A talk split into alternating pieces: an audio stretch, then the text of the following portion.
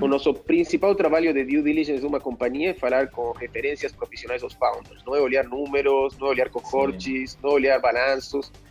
É, a gente quer entender como foi a experiência de quem trabalhou com as nossas founders e os nossos founders no passado.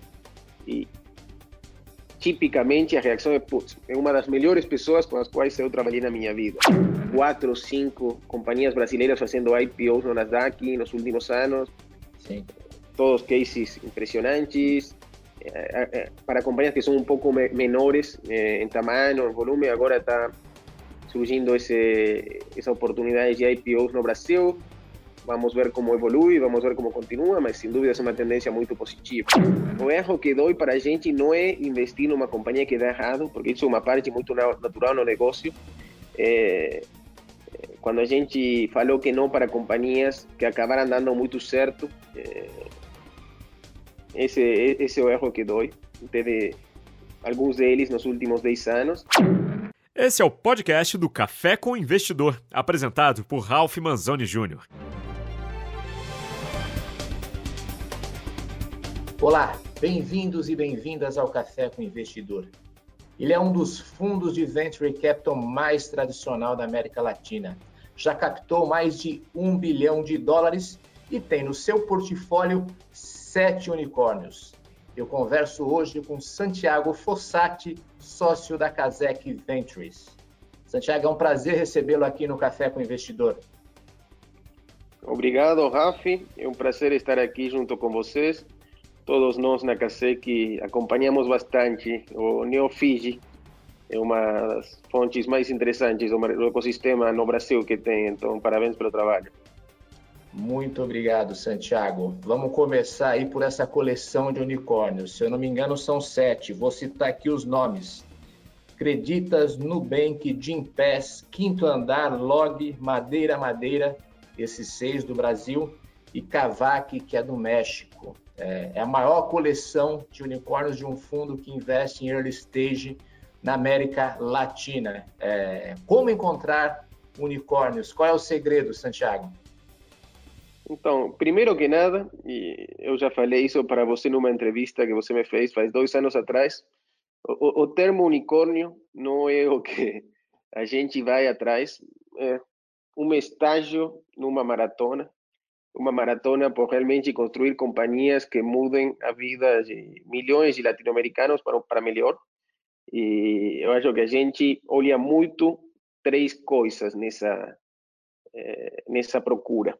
Primeiro que nós olhamos são as equipes, eh, queremos investir em equipes de empreendedores e empreendedoras incríveis.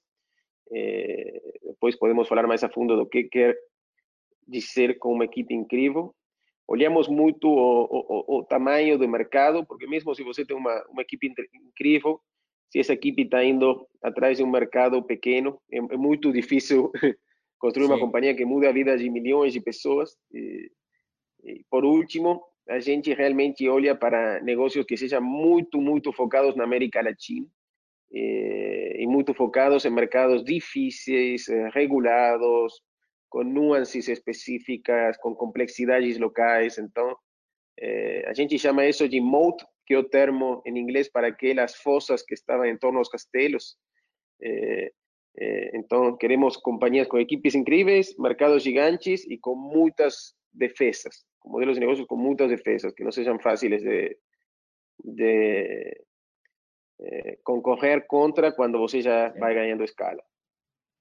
É, eu sei que, de fato, é, ninguém mira um unicórnio, mas quando a empresa atinge o status de unicórnios, que são as companhias, as startups, que valem mais de um bilhão de dólares, todo mundo fica feliz. Afinal, é um, é sinal de que foi uma aposta, é, no mínimo, bem sucedida e com muitas chances é, de dar certo.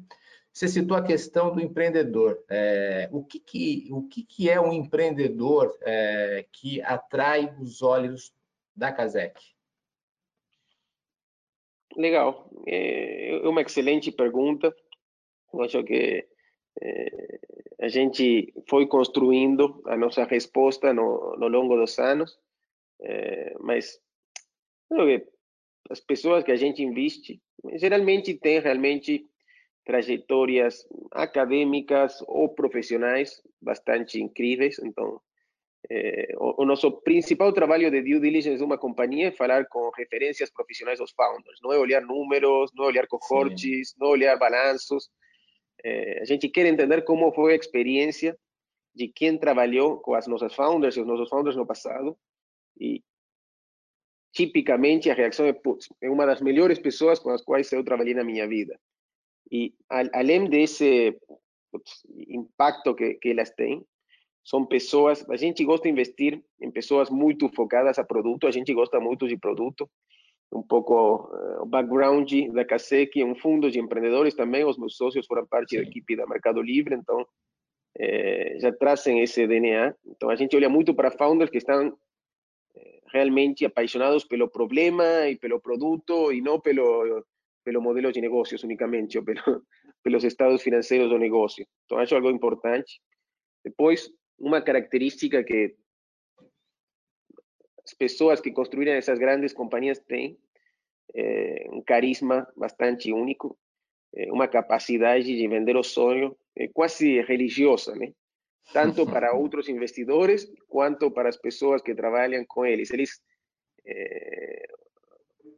o maior indicador de que uma companhia vai dar muito certo, além do eh, engajamento dos clientes iniciais, então todas as companhias, eh, essas que você mencionou que deram muito certo, desde o começo tinham clientes que amavam o produto e que achavam que tinha mudado a sua vida, mas outro maior indicador, além desse engajamento, é a qualidade das primeiras pessoas que se juntaram na equipe, porque empreender é um pouco irracional. Sim. As pessoas que empreendem que falamos, que tem esses backgrounds acadêmicos e profissionais, poderiam ter uma carreira muito tranquila no mundo corporativo, trabalhando menos, com menos pressão, tomando menos risco, mas eles eh, e elas criar algo desde zero, que baita trabalho, e não, não só isso, sino que convencem outras pessoas que nem são os founders, eh, e que também têm essa capacidade de continuar no mercado privado, corporativo, uma vida tranquila, se juntarem com eles nessa loucura. Então, realmente esse, essa capacidade de vender o sonho, o, acho que um, um dos features principais. O depois... Santiago, só para antes de você continuar, desculpa te interromper, é, acho que uma história interessante de você contar é do Nubank e do Davi Vélez, porque acho que isso exemplifica o que você está falando. O, até onde eu conheço a história, é, o, o Kazek tem contato e relacionamento com o Davi Vélez muito antes de, de ele pensar em, em criar o, o, Nubank, ou seja, era um perfil de um empreendedor que nem era empreendedor na época que você já estava monitorando. Então, é, é, é, uma história que eu conheço de ouvido, é, mas posso contá-la porque já ouvi ela algumas vezes, mas o David Vélez começou a sua carreira no General Atlantic e General Atlantic foi um dos investidores âncora da Mercado Livre, principalmente em 2007 e 2008.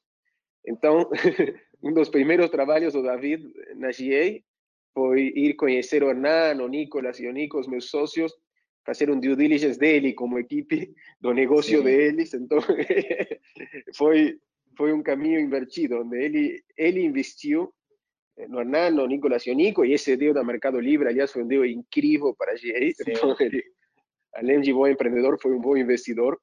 E depois de fazer esse deal, o David foi fazer um MBA da, em Stanford, e Hernán e o Nicolás também são alumni de Stanford, então mantivimos contato por lá. E depois, David foi trabalhar no Sequoia, que é um dos fundos de venture capital que a gente mais admira, e que também são muito próximos da gente, os, os sócios de lá. Então, a gente continuou próximo. David, como sócio da Sequoia para a América Latina, olhou várias das nossas companhias, mas acabou não convertendo e finalmente ele decidiu criar a Nubank. Então, ele apresentou o projeto para a Sequoia e, e, para a gente. E ele, normalmente os empreendedores levam vários nós quando apresentam o projeto, mas nessa primeira conversa ele levou os dois Cs de, largada. A gente investiu um milhão de dólares cada um, Sequoia e Kaseki, por 10% da Nubank, quando era um PowerPoint. Mas, mas isso mostra o quanto é importante para o Kasek, pelo menos eu estou entendendo isso, a questão do empreendedor, é, como você mesmo citou, de mostrar o quanto o papel do empreendedor é importante na decisão de um investimento de vocês. É, é, é fundamental. A gente como investidor de early stage, muitas vezes alguns empreendedores com curiosidade perguntam que métricas a gente tem que ter para receber um investimento eh, da CASEC. E, obviamente, ter métricas boas é bom porque mostra que o produto é legal, mas a gente não investe em métricas, não, não muda nada para a gente se a receita é 100, 200 ou 400. Obviamente, 400 é melhor que 100, mas o que muda para a gente é a qualidade da equipe e, e o sonho. E se tem uma métrica que a gente se olha de um produto é recorrência, retenção, como quando uma pessoa começa a usar esse produto, realmente gosta desse produto e fica no longo prazo. E aí vem o seguinte desafio que a grande maioria das companhias tem, que é resolver como eh, espalhar esse produto no mercado, como comunicar para o mercado que esse produto é novedoso e, e que quase sempre 10x melhor do que já tinha no mercado. No Sim. caso da Nubank foi 100x melhor, mas na maioria das vezes tem que ser 10x melhor, é, como esse produto, é, como as pessoas acabam sabendo que esse produto existe. É um grande desafio que muitas startups têm. É, é fato. É, Santiago, uma outra coisa, o Casec começou como um fundo de early stage, é um dos primeiros, um dos principais e primeiros fundos da América Latina, se não me engano, em 2009, está correta a data? Não, 2011, a gente está fazendo 10 anos esse ano. Está fazendo 10 anos. Mas quando o Casec começou, a gente brinca aqui no Brasil, o mato era alto, é, no sentido de que o mercado não existia quase mercado, era raro ter é, investidores de venture capital na região latino-americana e até no Brasil. É, o que, que mudou nesses 10 anos? Como o mercado evoluiu, na sua opinião? Ah, então, todo mudou. É realmente incrível o que aconteceu de lá para cá. Acho que é um ecossistema onde tem muitas peças e são ciclos que se meio se reforçam. É, se você olha o ecossistema de é, empresas de tecnologia na América Latina, primeiro já tinha uma penetração ok de banda larga, mas ainda não existia o smartphone em 2010. As pessoas muito corporativas tinham internet no seu BlackBerry, mas capacidade de usar um aplicativo, não existiam os aplicativos. É, a grande empresa era Mercado Livre, que era uma empresa que tinha criado um negócio muito interessante de e-commerce e pagamento, e uma empresa que valia 3 bi, é, 3 bilhões de dólares. É, as grandes empresas latino-americanas eram Petrobras, Vale, Itaú, por aí vai, né? Eh, também era o Brasil aquele do Cristo eh, voador. Sim. E eh, não tinha, tinha a história da Mercado Livre assim como meio que um, um, faro, mas não tinha muitos outros casos de sucesso real, de companhias que saíram de uma garagem, fizeram uma IPO e montaram um negócio independente e sustentável como, como a Mercado Livre fez. É, então não só, tinha muitas pessoas... É, desculpa, mas é, tinha um caso que era negativo até, que era a Star Media, lá do começo da internet, de ter criado um portal de internet para a América Latina e que não deu certo. E vem o Mercado Livre e o Kazek tem no seu, entre seus sócios alguns dos fundadores do Mercado Livre, que eu não citei no na apresentação, no começo da apresentação, e era assim um case já de sucesso naquela época. Hoje então nem se imagina, né? Porque é a maior empresa da América Latina em valor de mercado. Você está respondendo a pergunta por mim. e, eu estou só colocando fatos aqui. É, é que o Hernani e o Nicolas, que tinham sido respectivamente CEO e CFO da Mercado Livre por 12 anos, é, realmente viram essa oportunidade nos Estados Unidos. as companhias de internet já eram relevantes, né? Google, Microsoft, Facebook, que ainda era privada, é, Apple, nem se falar, todas as companhias que tinham surgido do Venture Capital e é, tinha uma indústria já bastante desenvolvida de Venture Capital. Na China estava começando a se desenvolver a indústria de Venture Capital. Na América Latina, ainda como você falou, não, não, não tinha nada. E tiveram a visão de começar a CASEC e tentar dar recursos para esses empreendedores sonhando. Então, justo nesse momento também alguns fundos de fora, 2011, 12, eh, pré-crisis de Brasil 2014, 15, também começaram a investir em companhias de tecnologia na América Latina. E, e foi assim que várias companhias nasceram. Eh, bom, e aí foi que nasceram essa segunda onda de startups, depois da primeira onda que foi Mercado Livre e algumas outras, eh, que são as companhias das quais hoje todo mundo está falando, né? Então, eh, Quinto Andar nasceu em 2012, Madeira Madeira nasceu em 2010, Nubank nasceu em 2013, Creditas, que nessa época era chamada de Banfácil, nasceu também por aí 2012, 2013. Empreendedores muito visionários, que acreditavam o mesmo que a gente, que que a gente acreditava nessa época, que a gente falava, que isso que aconteceu na, que está acontecendo na Ásia, o que está acontecendo nos Estados Unidos com a penetração da internet, vai acontecer aqui também. E aí foi que realmente a penetração do smartphone começou a decolar. E essa explosão de smartphone, que foi de 0% da população a, sei lá, 60, 70% da população que hoje tem um telefone, que é um supercomputador, com conexão a dados na sua mão. Essa foi, acho que, o maior enabler dessa revolução que aconteceu. Todas as companhias que eu mencionei têm essa parte de, de mobile no, no, no centro delas. É, a maioria são mobile only ou mobile, mobile first.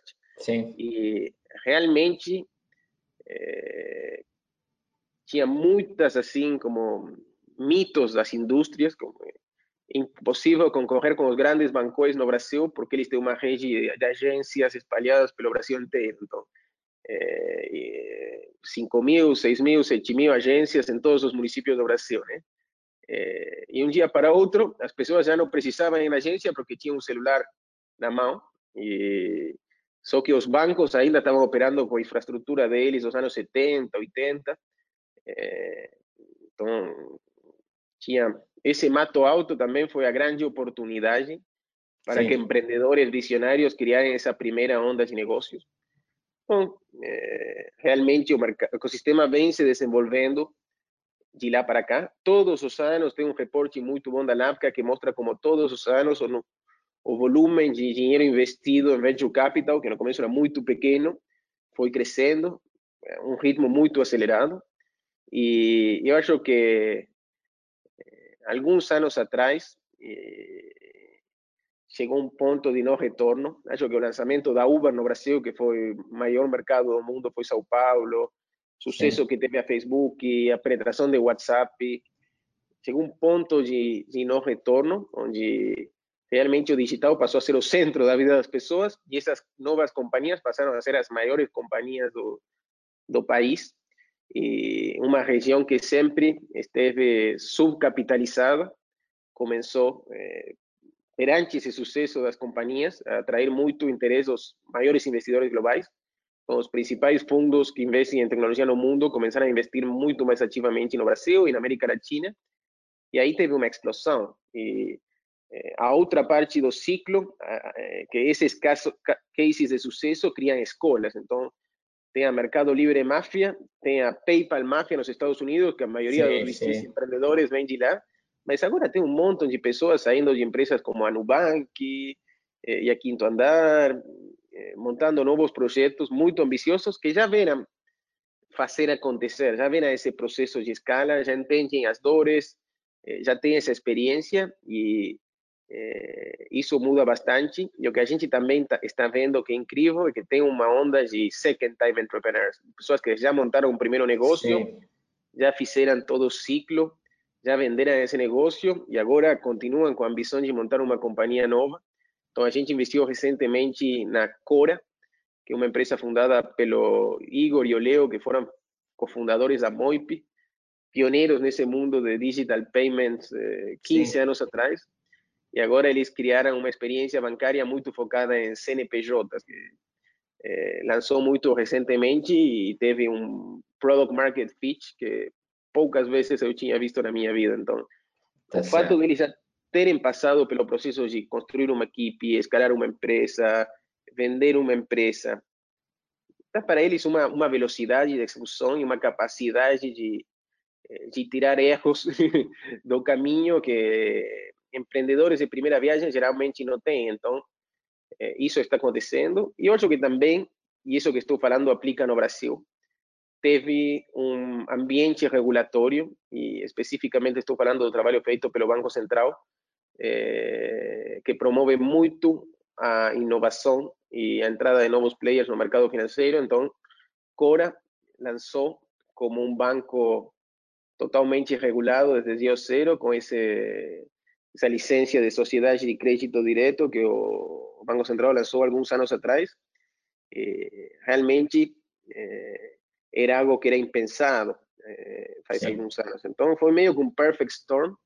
E a gente agora fica impressionado por como cresceu nos últimos dois anos, mas a gente aqui na Kaseki acredita que a gente está no começo de, dessa revolução e que é, daqui a 10 anos, o Mercado Livre, como você bem falava, já se converteu na maior empresa da América Latina. Sim. Chegou a um valuation de 100 bilhões de dólares, é, com um negócio que uma companhia tem 20 anos está crescendo a triple digits ano contra ano, então a vezes sim, dobra sim o tamanho do negócio, ao contrário, uma velocidade inédita para um negócio desse de mais de 20 anos e com essa escala, já que já representa uma fatia relevante do varejo na, na América Latina. E ainda é só começo, ainda eh, estamos no começo. E um último ponto foi a pandemia. Ah, sim. Uma crise realmente muito triste para, para nós como humanidade, claro. de saúde, uma doença que matou muitas pessoas, deixou muitas pessoas em casa e, por outro lado, só acelerou toda essa tendência que a gente vinha vendo faz 10 anos, 5 anos. Então, é incrível como a penetração de e-commerce, de comércio eletrônico, dobrou no Brasil do, é, da noite para o dia depois do começo da pandemia. Então, realmente, é, todo o assunto de home office, é, equipes remotos, a gente está só no começo de uma transformação que vamos levar vários anos em entender, mas que só vai incrementar o quanto a gente eh, trabalha e usa a tecnologia. É claro, a pandemia é uma crise sanitária assim trágica, mas que de certa maneira acelerou é, a digitalização dos negócios. O Santiago, vocês começaram com o fundo do early stage, na última captação vocês criaram um fundo para growth. É, por que vocês fizeram isso? O Casec sempre foi tradicionalmente voltado para empresas em estágio inicial. E agora vocês têm um fundo onde vocês investem em empresas que estão em estágios mais avançados. Qual que é o racional por trás dessa estratégia? Legal. Então, como você bem falou, a nossa estratégia desde o dia 1 até hoje foi nos associar com empreendedores no começo. Eh, do sono. A gente investe em SIG, muitas vezes projetos que são um PowerPoint, três founders. Investe em Series A, um projeto que talvez já lançaram um primeiro produto, tem algumas métricas de engajamento, mas ainda não escalaram. E a gente, às vezes, é, comete o erro de falar que não para algum bom empreendedor no Series A, porque tinha alguma peça do modelo que a gente ainda não que não estava encaixando eh, na nossa cabeça, mas a gente volta no Series B e a gente também pode liderar um, um Series B. Então, nosso cheque pode ir de 5 a 100 milhões de reais num primeiro investimento e depois desse primeiro investimento, a gente tipicamente investe mais duas ou três vezes eh, nessa companhia, né? Eh, na medida que a companhia for captando novas Sim. rodadas. O que aconteceu é que a gente começou a ver como as nossas companhias, depois dessas duas ou três captações, continuavam executing de um jeito incrível, continuam crescendo, crescendo muito rápido. e a gente já ficava com os nossos fundos de early stage totalmente alocados.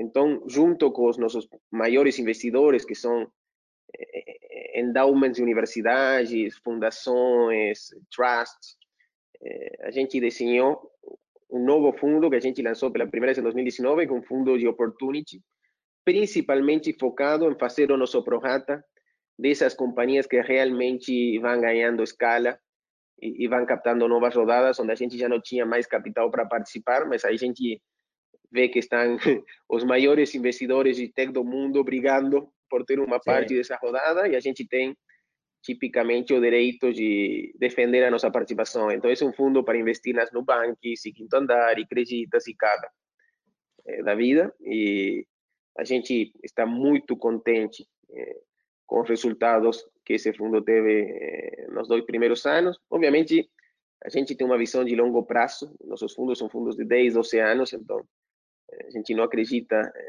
no sucesso da noite para o dia, mas pelo menos a largada foi uma largada que deixou a gente muito, muito animado.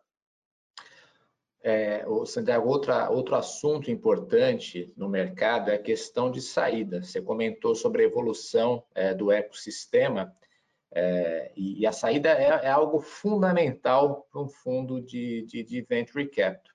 Até pouco tempo atrás, é, a, a, saída clássica é, de um VC era vender para um estratégico é, que assumia a companhia. Mais recentemente, lá fora e começando aqui no Brasil, a bolsa está começando a se transformar é, num cenário para que fundos de VC possam sair da empresa. O que, que você acha desse cenário? É, é, uma evolução muito bem-vinda para o mercado? Então, sem dúvidas. Quando a gente começou em 2011, os investidores, os nossos investidores, que são pessoas que entendem muito de venture capital, porque investem em venture capital faz 40 anos, falavam: ah, eu entendo que tem oportunidades na América Latina e acredito que vocês, a Kaseki, pelo fato de ter sido parte da equipe da Mercado Livre, vão encontrar essas oportunidades e os empreendedores eh, nesses projetos vão querer fazer uma parceria com vocês, mas vai ter um grande desafio de, de follow-on rounds. E a gente, nos primeiros cinco, seis anos, o ecossistema de venture capital da América Latina como um todo, trabalhamos muito em convencer os grandes nomes globais, os Sequoias e Accels eh, da vida, das oportunidades eh, que tinha na América Latina.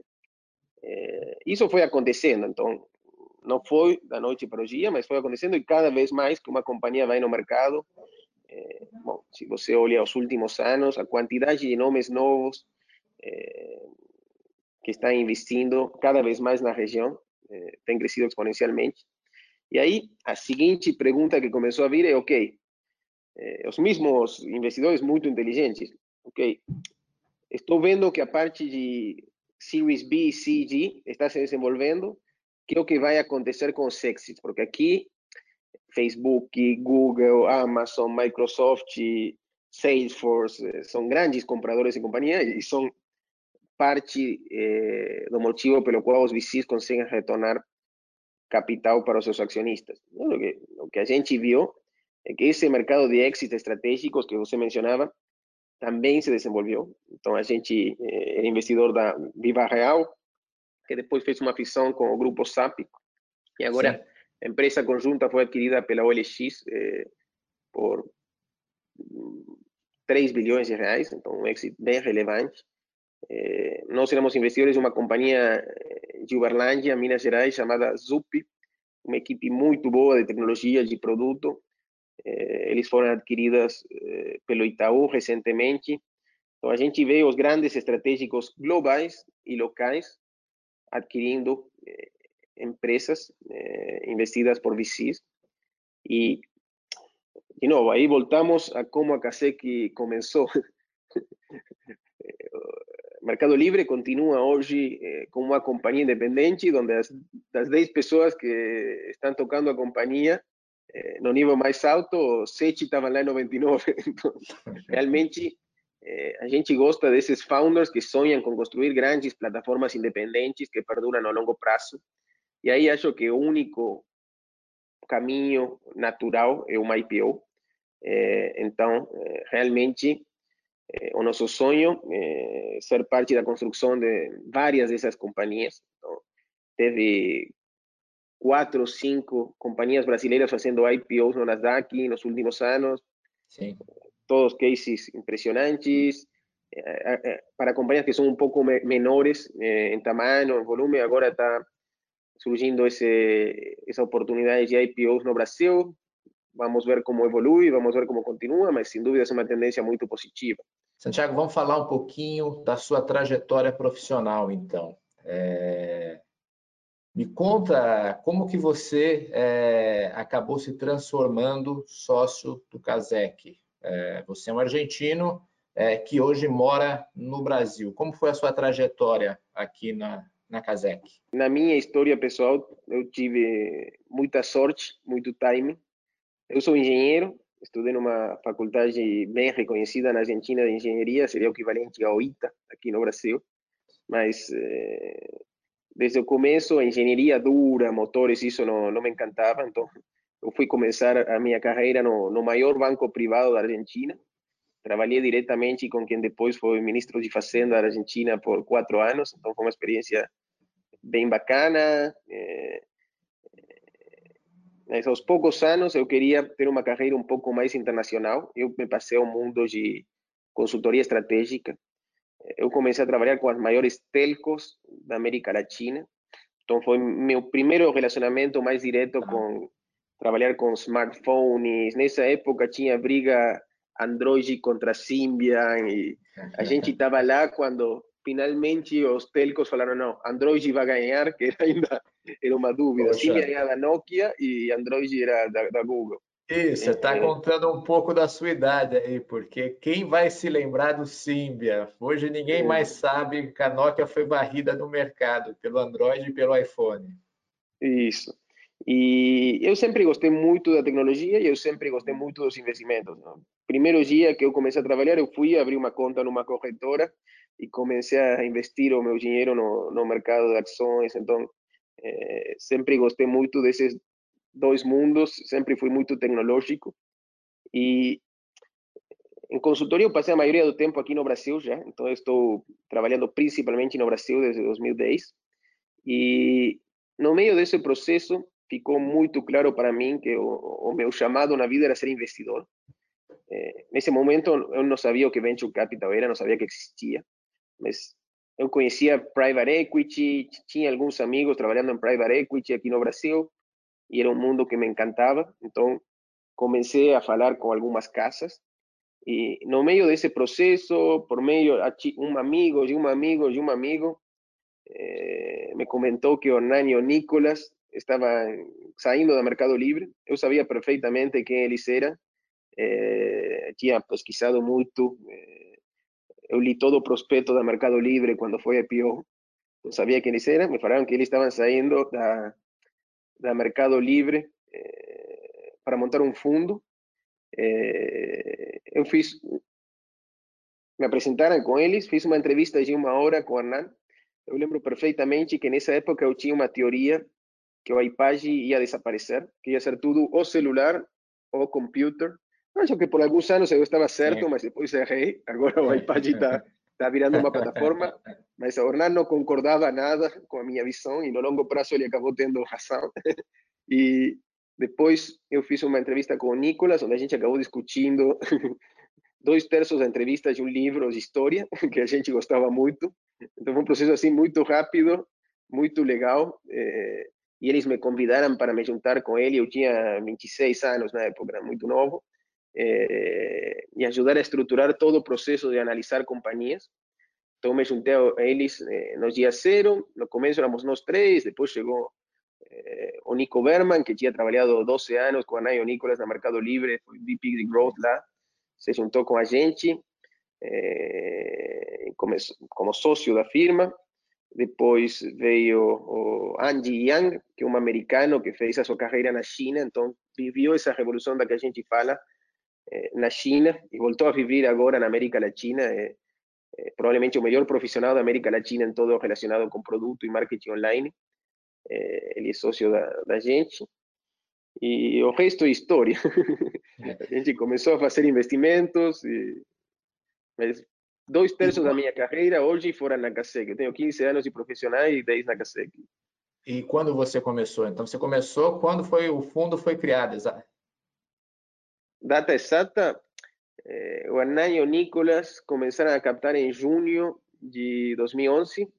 Eu me juntei com eles em eh, setembro e foi um processo de captação incrivelmente rápido para um primeiro fundo que normalmente as gestoras demoram anos, mas por conta do, do histórico da Mercado Livre e do fato de que tinha muitos, muitas pessoas que fizeram eh, que tiveram uma ótima experiência investindo neles no passado. Eh, a gente fechou um fundo de eh, praticamente 100 milhões de dólares em três meses e a gente começou a investir em setembro de 2011.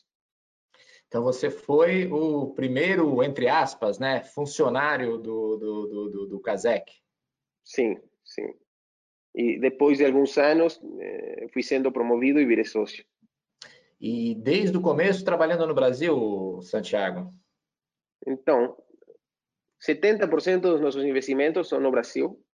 É, eu passei muito tempo indo e voltando, até que eu vim morar aqui de vez com a minha família faz é, cinco anos. E quantas empresas hoje no portfólio? A gente investiu no total em 80 e poucas empresas, mas já, já teve vários, vários exits. Uns 20. Tá.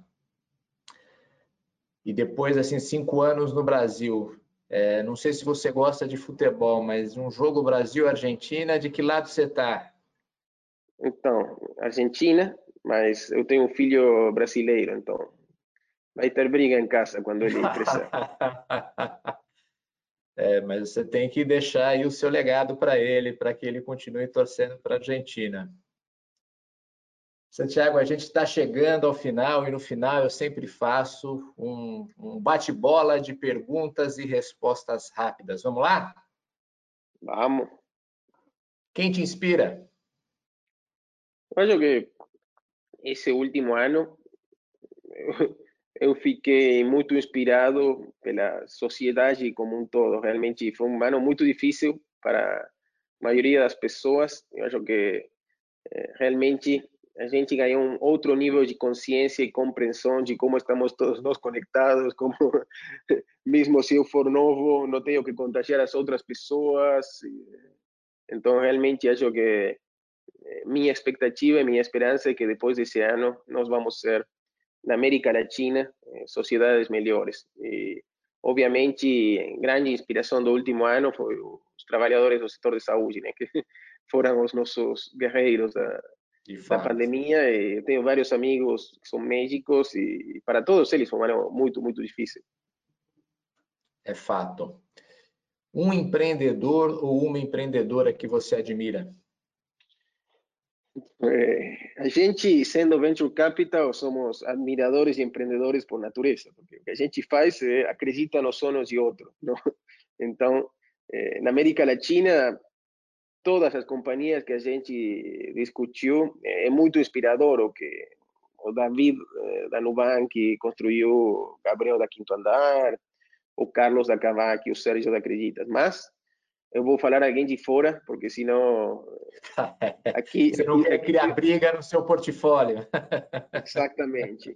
Mas uma das empresas que eu mais admiro de fora e que a gente conheceu muito tempo atrás é a Stripe. Eu acho que a visão que esses dois irmãos irlandeses muito novos tiveram de que num mundo que já estava totalmente explorado, que era online payments, a gente compra online com cartão de crédito faz 20 anos, mesmo assim identificaram que tinha um montão de problemas e conseguiram criar uma plataforma 10x superior do ponto de vista de produto, com um foco excepcional no produto. Então, hoje, acho que de companhia privada, são os empreendedores, os líderes que eu admiro e cada vez que eu escuto a visão deles para os próximos cinco anos, eu aprendo muito. Então.